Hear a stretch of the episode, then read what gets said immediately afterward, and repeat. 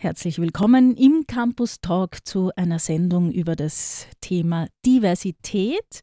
Wir möchten in dieser Stunde besprechen anhand von positiven Beispielen, wie Diversität unsere Gesellschaft bereichert und insbesondere auch, wie das Thema an der Fachhochschule St. Pölten gelebt wird, welche Ziele es äh, da gibt, was schon umgesetzt wurde rund um dieses Thema. Bei mir äh, im Studio ist die Leiterin des FH-Kollegiums, Monika Wiesloschil. Hallo Monika. Hallo. Und die Gender- und Diversity-Beauftragte der Fachhochschule, das ist Uli Wielender. Hallo Uli. Hallo. Äh, wir hören uns an, was auf der Fachhochschule passiert. Zunächst mal für alle, die das Thema nur so am Rande aus der Zeitung kennen. Diversität, was versteht man denn da darunter? Ich beginne vielleicht ein bisschen mit Diversität, in welchen Facetten es verstanden werden kann. Dazu gehören die Bereiche Geschlecht, Alter, Hintergrund, also äh, Herkunftshintergrund, Religion, Weltanschauung, äh, auch sozialer Bildung, sozialer Status, Bildungsstand. Äh, das sind so die Bereiche, die unter Diversität und Vielfalt verstanden werden können. Oft wird das Thema in Zusammenhang gebracht mit geflüchteten Menschen, mit, mit Ausländern, oft auch negativ. Und äh, das Gender-Thema, äh, also wenn es um die Geschlechter geht, ist präsent, der Rest eher nicht. Das heißt eigentlich, wenn man sich denkt, es gibt in Österreich junge Menschen und ältere Menschen, ist auch das schon eine Form der Diversität, mit der wir täglich leben. Das sollte man vielleicht auch mal berücksichtigen. Ja, es gibt auch noch andere Themenbereiche, Menschen mit Behinderung. Äh, und wir hatten äh, im Juni die Regenbogenparade. Äh, sexuelle Orientierung ist auch ein Diversitätsthema. Mhm. Ähm, Diversität nimmt sich die Fachhochschule auch vor, das, das zu leben, das umzusetzen. Äh, Uli, du bist Gender- und Diversity-Beauftragte. Was sind denn da so deine Aufgaben? Da geht es vor allem dazu, darüber im Haus Strukturen zu schaffen, die nicht diskriminieren und nicht benachteiligen. Und im Alltag heißt das konkrete Situationen versuchen zu lösen oder anzupassen, sodass es für die entsprechende Person oder Personen auch passt. Mhm. Äh, wie kommt es dazu, dass du diese Stelle angenommen hast? Vielleicht erzählst du uns was über deine, deine Vorbildung oder deinen beruflichen Werdegang. Also die Stelle wird im Haus ausgeschrieben oder ist damals im Haus ausgeschrieben worden nur intern. Und mein Hintergrund ist, ich habe Gender Studies studiert, allerdings zu meiner Zeit noch nicht als eigenes Studi eigene Studienrichtung, sondern interdisziplinär für mein Fach. Ähm, habe ehrenamtlich viel im Gender-Bereich gearbeitet und auch hauptberuflich und habe dann eben diese Ausschreibung sehr interessant gefunden und mich beworben. Mhm. Und auch du, Monika, als Kollegiumsleiterin, hast einen Hintergrund, wo äh, Diversität auch als selbstverständlich erachtet wird. Äh, du kommst von der sozialen Arbeit. Das ist richtig. In der sozialen Arbeit äh, ist man leider häufig mit den Negativseiten äh, der Diversität, nämlich mit der Diskriminierung befasst.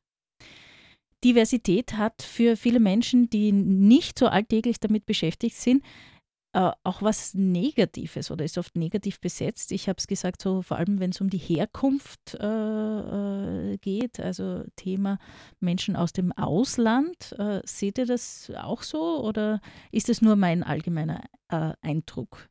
Ich glaube, das ist medial sehr stark hergestellt und von der Politik auch in diese Richtung benützt. Ich sehe unterschiedliche Herkunft als Bereicherung und wir nützen diese Bereicherung an der FH St. Pölten auch. Äh, wir haben Mitarbeiterinnen aus mehr als 20 verschiedenen Ländern. Äh, und äh, ohne diese Diversität würde uns doch einiges an Innovationskraft fehlen. Oft sieht man auch bei der medialen Berichterstattung, äh, da kommen so Argumente, marktwirtschaftliche zum Beispiel, wir brauchen Fachkräfte äh, auch aus dem Ausland. Kann man so die Diversität argumentieren oder ist das der falsche Ansatz, Uli? Also für mich ist es der falsche Ansatz. Es gibt Diversität überall. Wir brauchen sie nicht importieren. Es ist aber auch schön, wenn sie da ist und quasi importiert wird, um mit diesem wirtschaftlichen Jargon zu sprechen. Ähm, meiner Erfahrung nach ist die Angst nicht unbedingt vorhanden, sondern man hat konkrete Berührungsängste. Man weiß nicht, wie man mit einem Menschen mit einer Behinderung umgehen soll und ist dann eher extrem zurückhaltend. Auch bei AusländerInnen ist das der Fall. Man weiß nicht, wie man ihnen gegenübertreten soll. äh, man geht schon mal automatisch davon aus, dass man die Sprache nicht versteht und das Gegenüber garantiert nicht in unserem Fall Deutsch spricht. Und das Ganze wird, eh wie von Monika schon gesagt, extremst medial hochgeschaukelt. Also ich kann da nur ergänzen, äh, was den Bereich Menschen mit Behinderung äh, betrifft, äh, dass hier schon im Schulsystem eigentlich die ersten Hürden gegen ein Verständnis errichtet werden, indem wir ein segregierendes, also ein Schulsystem haben, wo Kinder, die nicht so leistungsfähig sind oder eine Behinderung haben, aussortiert werden und in eigenen äh, Schultypen äh, beschult werden. Äh, da könnte man sehr viel mehr machen, äh, wenn die alle in einer Klasse äh, sind. Aber natürlich braucht es dann entsprechendes unterstützendes Personal. Und ich, ich komme aus der sozialen Arbeit, eben aus dem Department dort äh, ein Masterprojekt begleitet, wo Studierende sich angeschaut haben, ähm, wie ist denn das mit der Integration von Menschen mit Behinderung am Arbeitsmarkt und herausgefunden haben, dass Firmen, wo schon einmal jemand gearbeitet hat, auch kein Problem haben, wieder jemanden anzustellen, weil sie die Erfahrung gemacht haben, dass das auch bereichernd ist und dass das auch funktioniert und äh, das andere, äh, wo noch nie jemand äh, beschäftigt war mit einer Behinderung, dann auch die anderen MitarbeiterInnen Angst hatten, dass sie da dann so viel Arbeit übernehmen müssen, weil die nicht voll leistungsfähig sind. Also es ist eine, wirklich eine Frage äh, des Einanderkennens und beim Bereich geflüchtete Menschen, ich meine, das liest man ja jetzt auch in kleinen Orten, äh, wo Familien mit Migrationshintergrund gut integriert sind, also wo es ein Miteinander gibt, einen Austausch gibt, keine Ängste bestehen und in Orten, wo niemand ist, äh, die Panik vor der Überfremdung ja, erzeugt wird. Mhm. Ja, zum Thema Berührungsängste, ich meine, davor sind wir auch an der FH nicht gefeit. Äh, wir haben äh, einen Studierenden, der sehbehindert ist und äh, das insofern offensichtlich ist, weil er mit einem blinden Führhund im Haus unterwegs ist. Der einzige Hund, der im Haus erlaubt ist. Und der selber sagt, er würde sich sehr viel mehr Kontakt äh, mit anderen Studierenden wünschen. In seinem Studiengang ist das kein Problem, weil er da einfach äh, integriert ist. Aber ansonsten merkt er, dass Menschen zwar neugierig äh, auch in Bezug auf seinen Hund sind, aber auf ihn sehr wenig zugehen. Mhm. Und da würde er sich sehr viel mehr Kontaktaufnahme wünschen. Die Fachhochschule ist in diesem Fall ja auch verantwortlich, äh, die nötige Infrastruktur äh, zur Verfügung zu stellen. Warst du da auch involviert, Uli? Also wie, wie läuft das ab, wenn ein Student mit äh, Behinderung bei uns studieren will? Also in dem konkreten Fall der Student mit einer sehr starken Sehbehinderung äh, wurde ich zu Rate gezogen und ich habe mich mit ihm zusammengesetzt, was er sich wünscht, was wir tun können. Das Schöne ist, dass Studierende, äh, Entschuldigung, Menschen mit Behinderung meistens schon wissen, dass sie da sehr klipp und klar sagen müssen, was gewünscht wird und damit ist keine falsche Bescheidenheit. Das heißt, er hat gesagt, was er braucht, was, was ihn unterstützt. Das haben wir versucht zu erfüllen und soweit ich mit ihm in Kontakt bin, passt das auch. Ist auch ein leichtes gewesen, also ein Kinderspiel, diese Wünsche umzusetzen. Das waren zum Beispiel so Dinge, dass wenn im Raum, also im, im Hörsaal, im Seminarraum, äh, Videos oder Präsentationen gezeigt werden, dass seine Augen jetzt noch extrem lange brauchen, um sich an die äh, Lichtverhältnisse anzupassen. Wenn das ein Vortragender, eine Vortragende weiß, kann das natürlich alles schon früher eingeschaltet werden. Also in dem Fall war ich involviert, das ist unproblematisch gegangen. Ich werde meistens dann zu Rate gezogen, wenn es quasi ein Problem gibt oder man nicht weiter weiß und man versucht mich zu instruieren, der Person klarzumachen, das geht nicht. Im Endeffekt geht es dann aber immer. Okay. Gibt es noch andere Studierende der Fachhochschule mit Behinderung? Ich glaube, äh, Rollstuhlfahrer habe ich öfters schon gesehen. Äh, Barrierefreiheit ist ja bei uns kein Thema, also alles barrierefrei zugänglich. Wir sind leider nicht barrierefrei, wir sind so weit barrierefrei. Ah, okay. Wusste ich auch nicht zum Beispiel, ja. Wir sind so mhm. weit barrierefrei, wie es mit äh, Mobilitätsgeheinschränkung betrifft ziemlich auch nicht. Also wir haben zum Beispiel Lifte, wir haben extra Eingänge, wir haben Türen, die aufgehen, aber wir haben zum Beispiel keine Toilettentür, die aufgeht. Und das ist möglicherweise mit Rollstuhl noch händelbar, mit Krücken schon wieder nicht mehr so einfach. Und dann betrifft die Barrierefreiheit nicht nur, wenn Personen nicht üblich gehen können, sondern auch Sehbehinderung, Hörbehinderung. Äh, in diese Richtung geht es auch. Unsere Aufzüge haben zum Beispiel keine Durchsagen. Wir haben kein Leitsystem für Blinde oder Sehbeeinträchtigte. Also wir sind, wenn man von Barrierefreiheit redet und auch so, wie es das Gesetz formuliert, denkt man sofort nur an RollstuhlfahrerInnen. Und da sind wir ziemlich barrierefrei, auch nicht 100 Prozent. Und darüber hinaus tun wir uns schon sehr schwer. Unsere Erfahrung oder meine Erfahrung in, in dieser Position im Haus ist, dass wenn Anfragen an uns kommen, wir sehr schnell reagieren. Das ist aufgrund des kleinen Hauses noch möglich und auch immer zur Zufriedenheit von den Studierenden bis jetzt lösbar gewesen.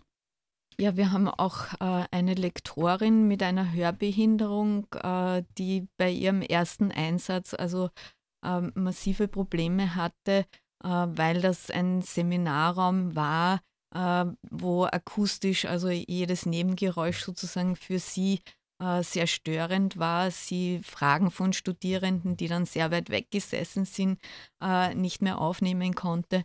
Äh, das ist dann mit der äh, zuständigen Studiengangsleitung auch alles besprochen worden.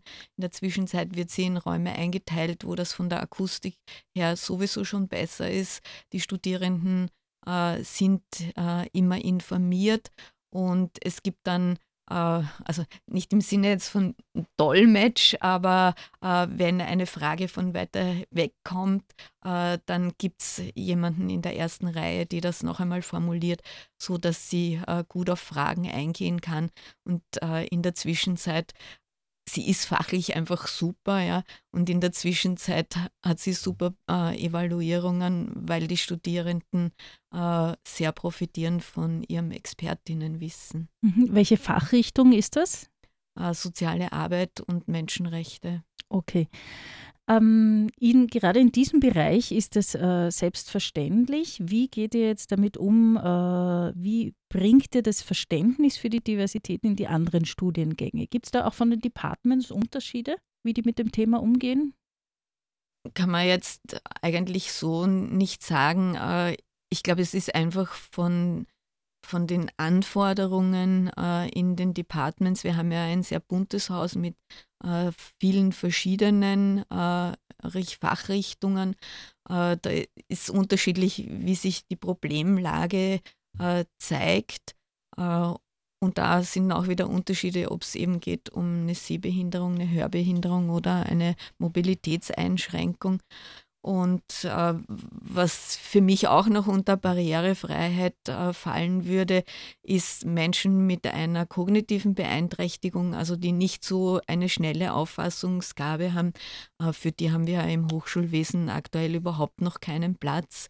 Äh, woanders, äh, in anderen Ländern gibt es da schon Möglichkeiten und da erlaubt auch äh, also unser System der Aufnahme, aber auch der Prüfungsordnungen etc.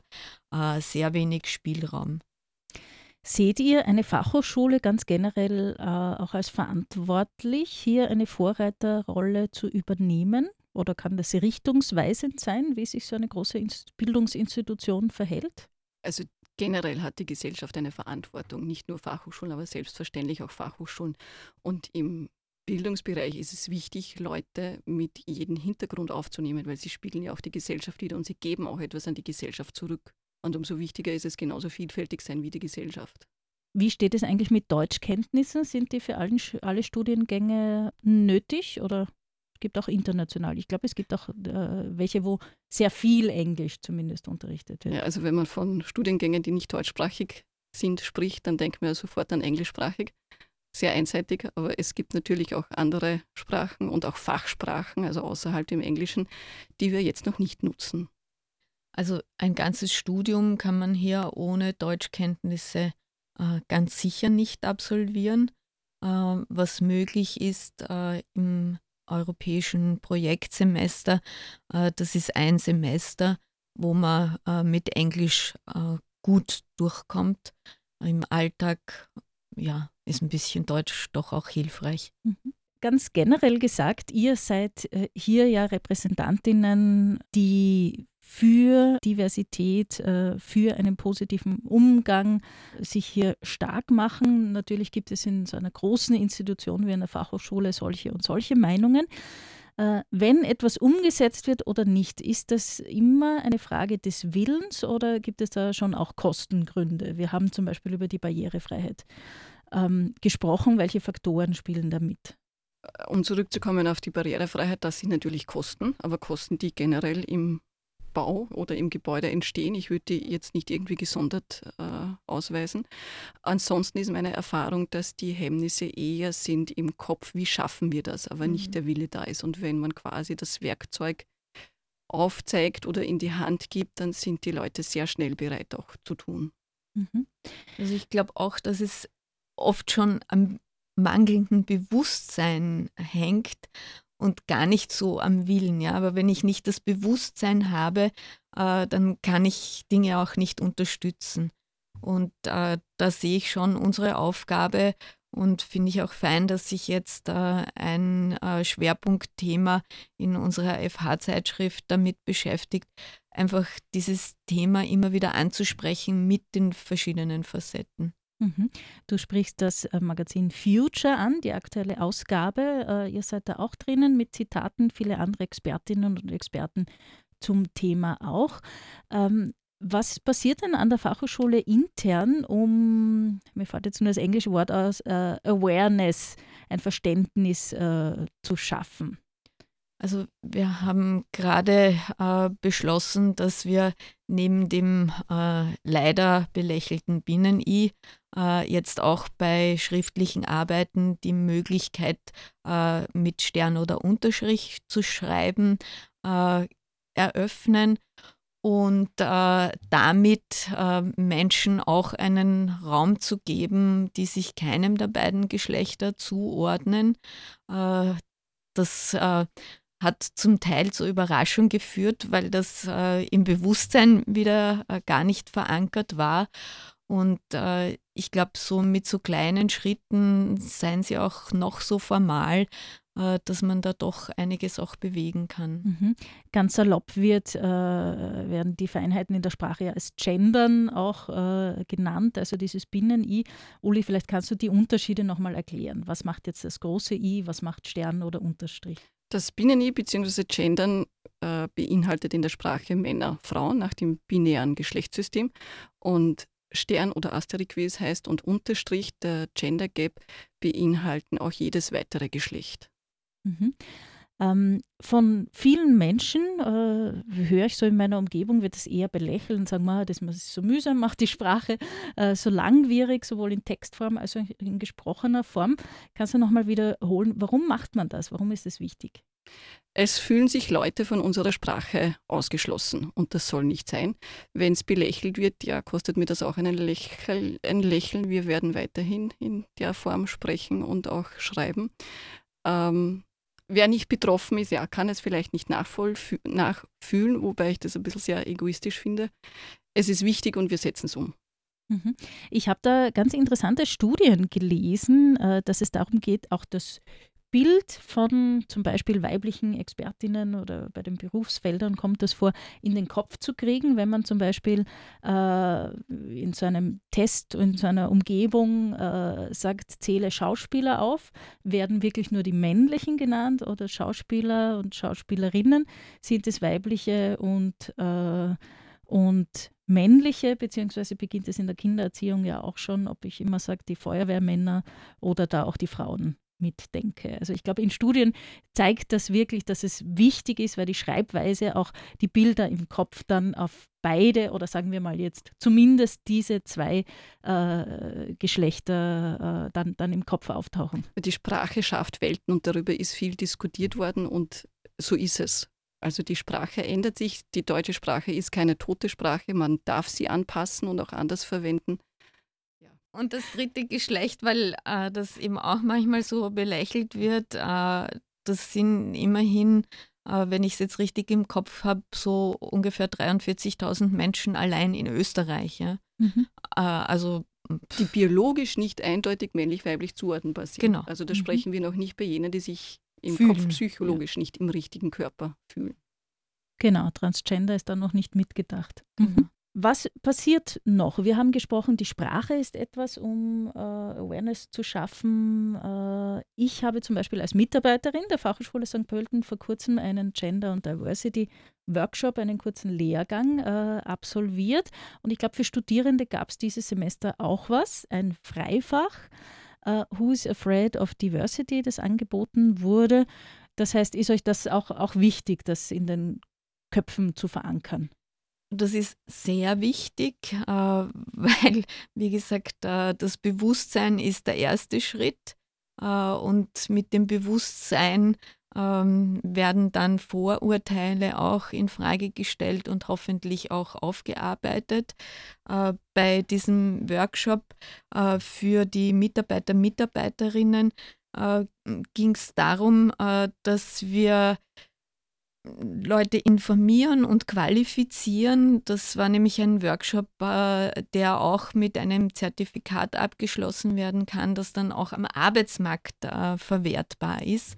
Also äh, da wirklich Grundlagen schafft.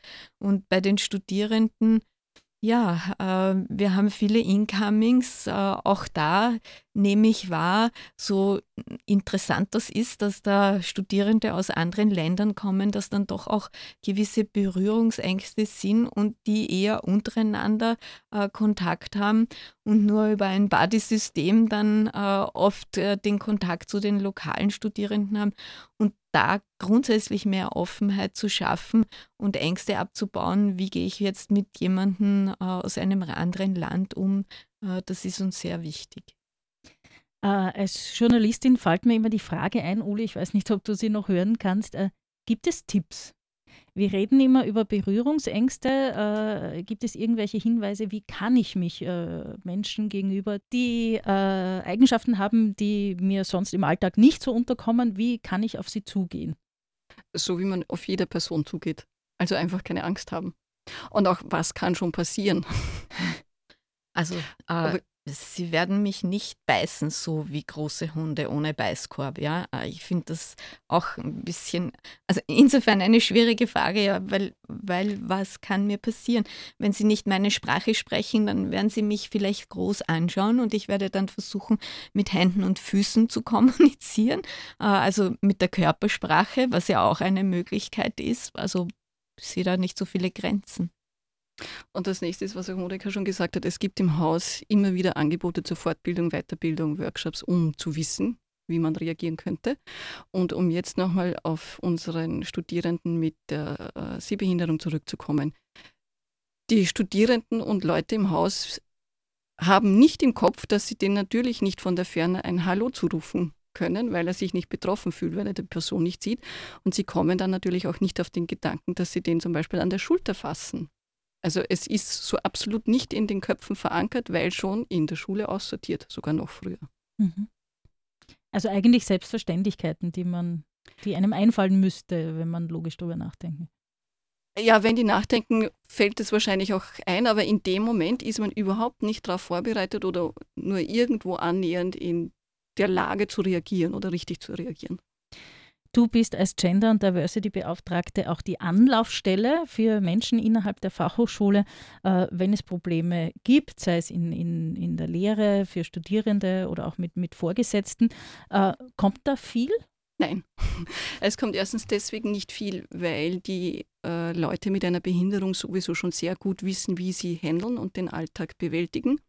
Und äh, was kommt, sind eben so Anpassungsmöglichkeiten, äh, technisch, räumlich, das ist dann auch meist sehr schnell erledigt. Was jetzt öfters kommt oder ist mein Eindruck, äh, den ich auch mit, mit Kollegen, Kolleginnen äh, in dieser Stelle teile, es gibt mehr Anfragen von Interessentinnen, Interessenten, die bei der Aufnahmeprüfung, beim Aufnahmetest eine Unterstützung oder ein Entgegenkommen brauchen. Und da haben wir jetzt kürzlich in einer Diskussion den, äh, die Erklärung gefunden, es gibt mehr Leute, die maturieren mit einer Behinderung. Das heißt, das System wird Gott sei Dank endlich durchlässiger. Und da sind dann die Anfragen, wie können wir da irgendeiner äh, Anforderung entgegenkommen. meistens auch schon sehr einfach umzusetzen, weil die spätestens bei der Matura schon eine Erprobung hatten, wie es funktioniert und wir dann nur nachmachen müssen. Also die Herausforderung hält sich sehr in Grenzen. Wenn es wenige Anfragen an dich gibt, ist immer die Frage, ist es gut oder ist es schlecht? Ist es gut, weil äh, sonst alles funktioniert oder trauen sich viele Menschen vielleicht äh, nicht zuzugeben, dass sie in ihrem Arbeitsumfeld Probleme haben? Ich glaube schon, dass die meisten versuchen, solange es geht, keinen großen Wind darum zu machen und solange sie auf keine Hilfe angewiesen sind, auch keine in Anspruch nehmen, was auch gut ist, denn natürlich soll jeder, jeder so selbstständig wie möglich leben können und nicht ständig irgendwie jemanden dabei haben müssen, äh, der die etwas anpasst, unterstützt, hilft. Aber es gibt sicher eine Zahl an Leuten, die sich nicht trauen zu fragen, ja, ohne Zweifel. Also dass die Uli nicht überbeschäftigt ist, finde ich insofern schlecht, weil es auch zeigt, äh, dass wir im Haus noch viel zu wenig Menschen äh, mit einer Behinderung beschäftigen. Mhm. Ist das auch ein Ziel, beziehungsweise wie sieht es generell aus bei der Vergabe von offenen Stellen? Nach welchen Kriterien wird da vorgegangen? Also ich würde gern äh, wieder zum weiteren Diversitätsbegriff zurückkommen. Und wir haben uns da als Kollegium äh, intensiv damit auseinandergesetzt und ein Positionspapier Alternative Qualifikationen verabschiedet, äh, wo wir eben neben herkömmlichen Anforderungen wie Publikationen äh, äh auch noch andere ähm, Qualifizierungen akzeptieren und auch äh, unterstützen, dass diese bei einer Personalauswahl berücksichtigt werden, äh, damit wir eine höhere Diversität äh, bezogen auf mehrere dieser Kerndimensionen im Haus erreichen.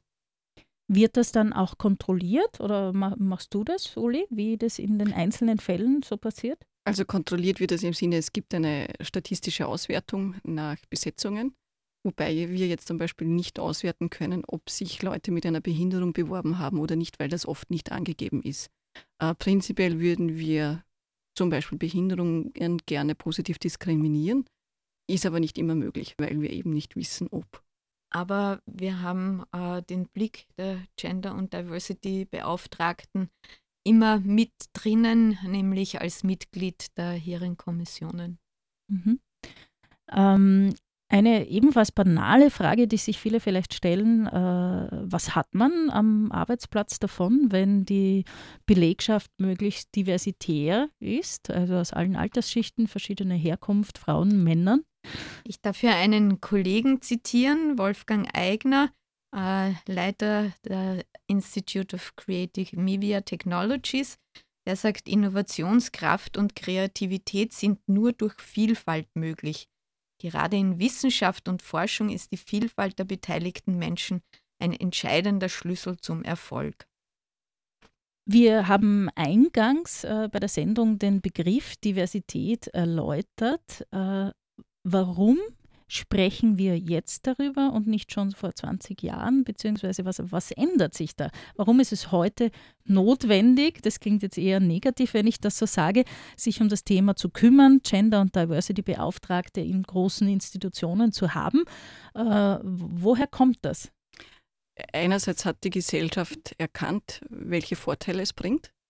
Äh, und das nächste ist, vor 20 Jahren hat man den Diversitätsbegriff anders interpretiert als jetzt. Und entsprechend ist es auch wichtig, hier offen zu bleiben und den Begriff der Diversität auch der Situation und dem Alltag und der Gesellschaft anzupassen.